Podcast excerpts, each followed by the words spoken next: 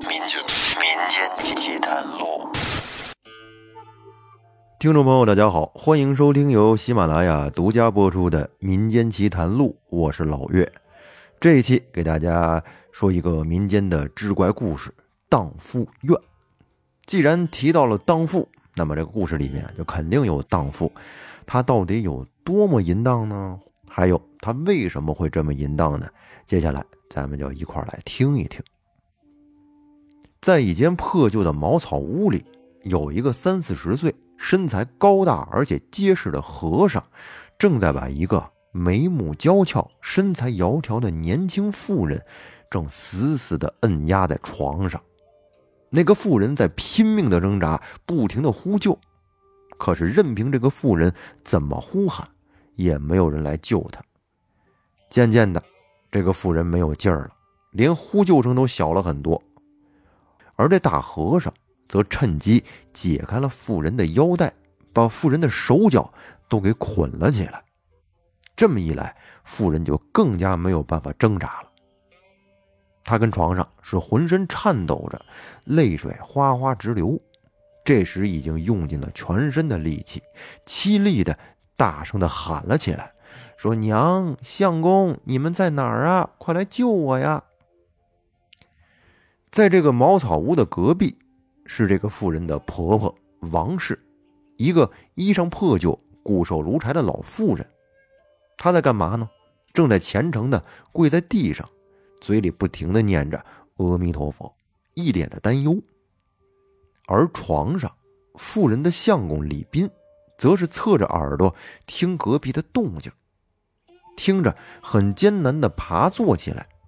看了一眼自己没有办法动弹的腿，心里喃喃道：“有了会悟大师出手，我的怪病应该就能好了吧。”咱们再说回茅草屋这边，和尚见妇人喊得十分凄厉，和尚念了一声佛号，笑道：“你省点力气吧，你喊破了喉咙都没有用的。”这下妇人不喊了。又开始哀求和尚放过他。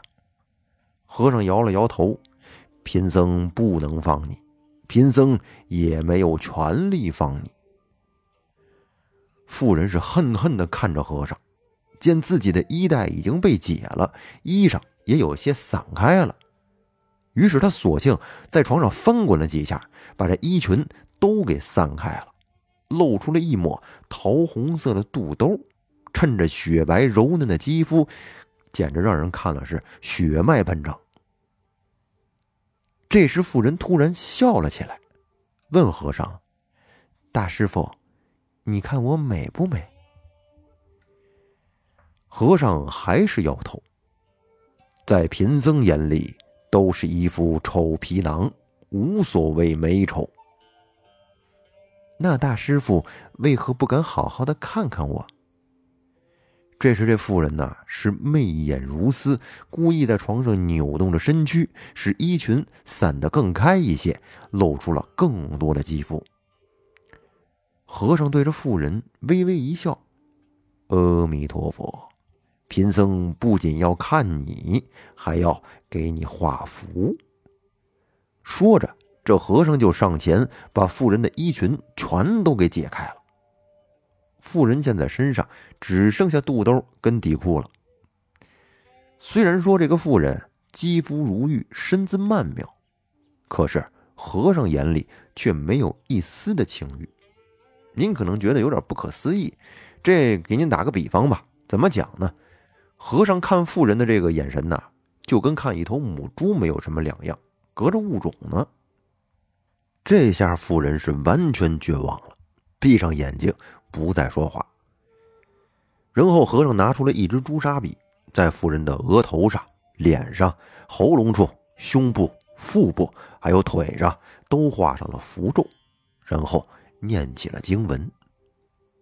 这妇人受不了这符咒，凄厉的尖叫着，猛地弹跳而起，朝着门口就扑了过去，想夺路而逃。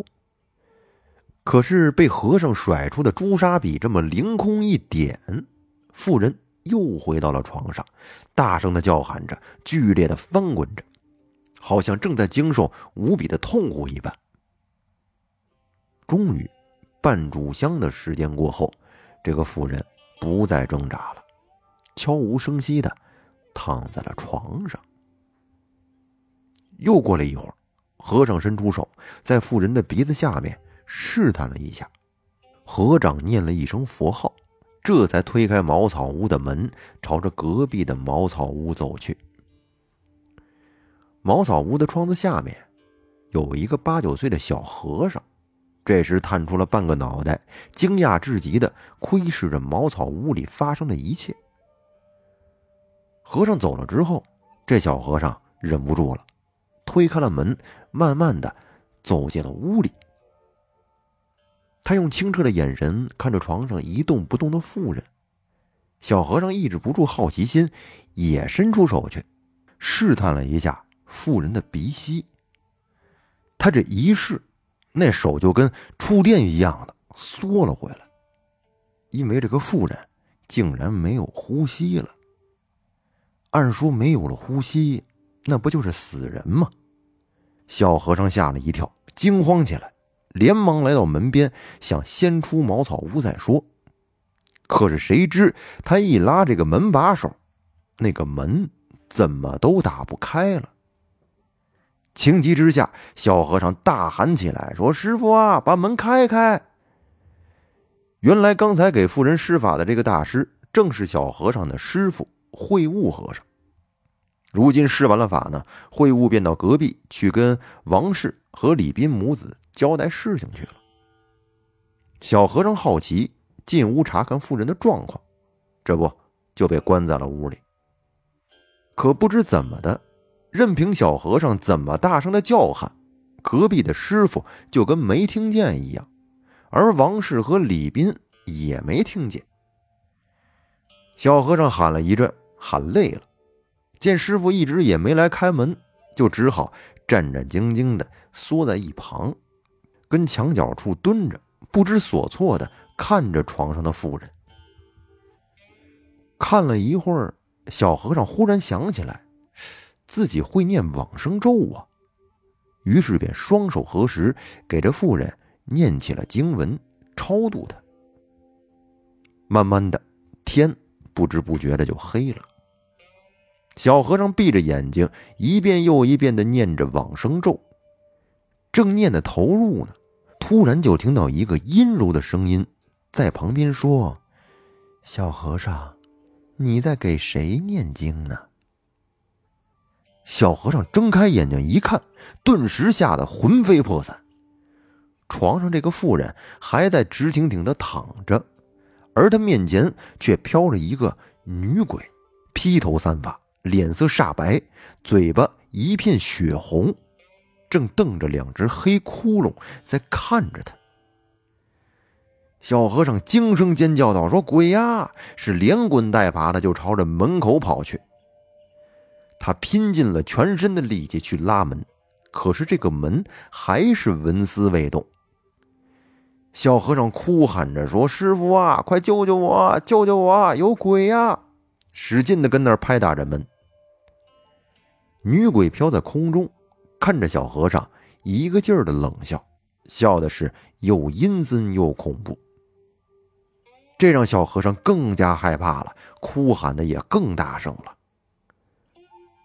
就在这时，终于门外的师傅说话了，说：“傻孩子，不是你说要灭了人家的吗？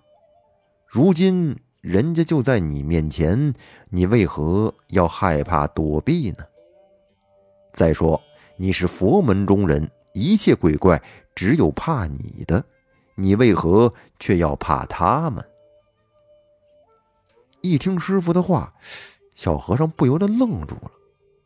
对呀，我都忘了自己是佛门中人呐，从小就修佛，还是师傅的关门弟子呢，为何要怕？区区的一个鬼魂。那说起这个小和尚，咱们有必要往前倒一下。这小和尚名叫生源，是慧悟和尚的关门弟子。生源是慧悟和尚从寺庙外面抱回来的，从小就追着会悟和尚问自己的爹娘是谁，而会悟和尚总是摇头，说到时候就知道了，现在还不是时候。这天，生源见师傅要下山去化缘，便吵着要跟师傅一块儿去。会悟和尚摸了摸生源的头，便答应了。不过他提醒生源，和尚下山化缘不仅要化修佛之姿。还要化修佛之物，而生源也不知道什么意思，只管点头。他其实啊是在寺里待的有点烦了，哎，待腻了，想下山去见识一下红尘里的热闹。至于师傅说的什么修佛之资啊，他知道是找人施舍钱财，但是修佛之物，他就不明白是什么意思了。生源跟师傅下了山，兴高采烈的看看这儿，看看那儿。只觉得呀，真好，眼睛都不够用了，太热闹了。而师傅也不训斥他，一脸笑意的任由生源东张西望。就在这时，一个穿着破烂、瘦弱不堪的老妇人引起了生源的注意。老妇人是一脸的穷苦之色，正在不停的哀求一个穿戴华丽的小姐施舍一点吃的给她。可是这个小姐很嫌弃的样子，转身就避开了老妇人。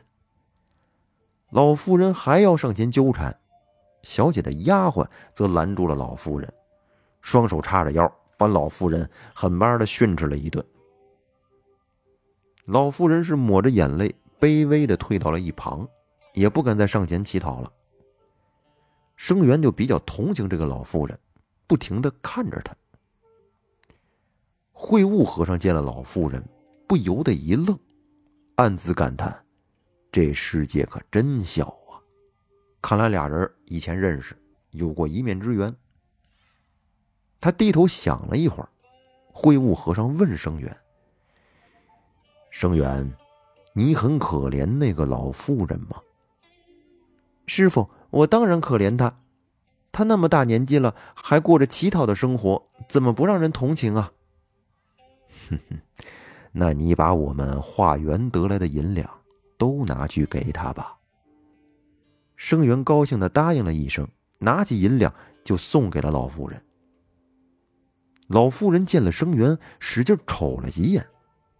生源也不在意，他年纪小，模样又可爱，经常被人瞅，已经都习惯了。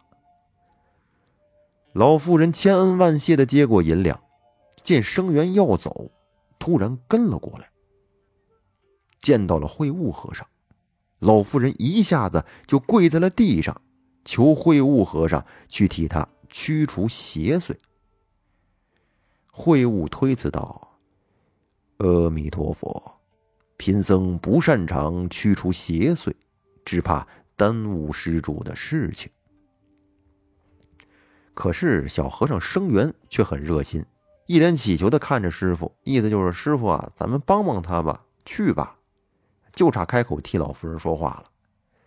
而会悟也看出了生源的意思，摇了摇头，也不再推辞，就答应了老夫人。老夫人是喜出望外，连忙在前面带路。在路上，老夫人就告诉他们师徒二人，他姓王，儿子名叫李斌。他的儿媳妇宋慧娘就是那个邪祟。老夫人嘴里这个宋慧娘，就是咱们这个故事一开始的时候被老和尚绑在床上的那个妇人。生源惊讶的问道：“老施主，您的儿媳妇她是妖怪吗？”老妇人哭泣道：“她不是妖怪，可是比妖怪还可怕。”我好好的一个家已经被他败的不成样子了。他告诉两个人，李家原本是耕读之家，儿子李斌考中童生后，想一鼓作气再考上秀才，于是日夜苦读，这就不免的冷落了儿媳妇宋莲娘。可谁知道这宋莲娘生性放荡，竟然四处勾搭男子。这让他们母子俩颜面无存。李斌后来忍无可忍，扬言要休了宋莲娘。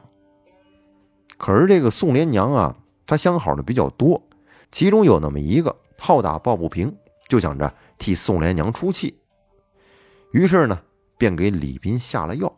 李斌中了毒，被郎中救回来之后，可能是余毒未消，他得了一种怪病。这个病啊，让他口不能言，腿不能动，就是也不能说话了，也走不了路了，成天趴在床上，生不如死。而王氏则耗尽了钱财给李斌治病，如今家里已经是家徒四壁，可是李斌的病却始终没有起色。而宋莲娘呢，王氏和李斌一时顾不上她，她便更加放肆了。以前是偷偷的出去跟别人约会，而现在呢，竟然经常勾引其他的好朋友上门哎，在大白天的就开始约会，而且呢，这些男子经常会给他一些钱。得了钱财之后，宋莲娘就拿来吃喝玩乐，打扮自己。而王氏穷的没办法，就去找宋莲娘要钱，可宋莲娘不但不给，还大声的斥骂王氏。慧悟和尚听完之后笑道：“如此说来，那宋莲娘也不是邪祟，只是行为不端呐。”老妇人愁苦的脸上这时又露出了几分恐惧。大师，您不知道，原先宋莲娘不是那样的人呐，就是从从那天晚上起，她才突然变成现在这样。不知廉耻、轻浮放荡的小和尚生源听完之后非常好奇，就问：“那天晚上到底发生了什么事儿？”那天晚上，宋莲娘一个人坐在屋里，突然大喊大叫了一通，然后就昏迷了过去。醒来之后就性情大变。小和尚生源一双圆溜溜的眼睛看向了师傅慧悟和尚，说：“师傅，这难道是夺舍？”慧悟和尚点了点头。宋莲娘应该是被什么占据了身体，否则性情不可能一下子变得那么古怪。师傅，我求求您，一定要替我们把邪祟。赶出去！这老妇人说着，都要给老和尚下跪了。生源这时义正言辞的说：“师傅，咱们不能只赶出去，只赶出去，他还会祸害其他人。我们应该把那邪祟给灭了。秽物和尚听完是笑而不语。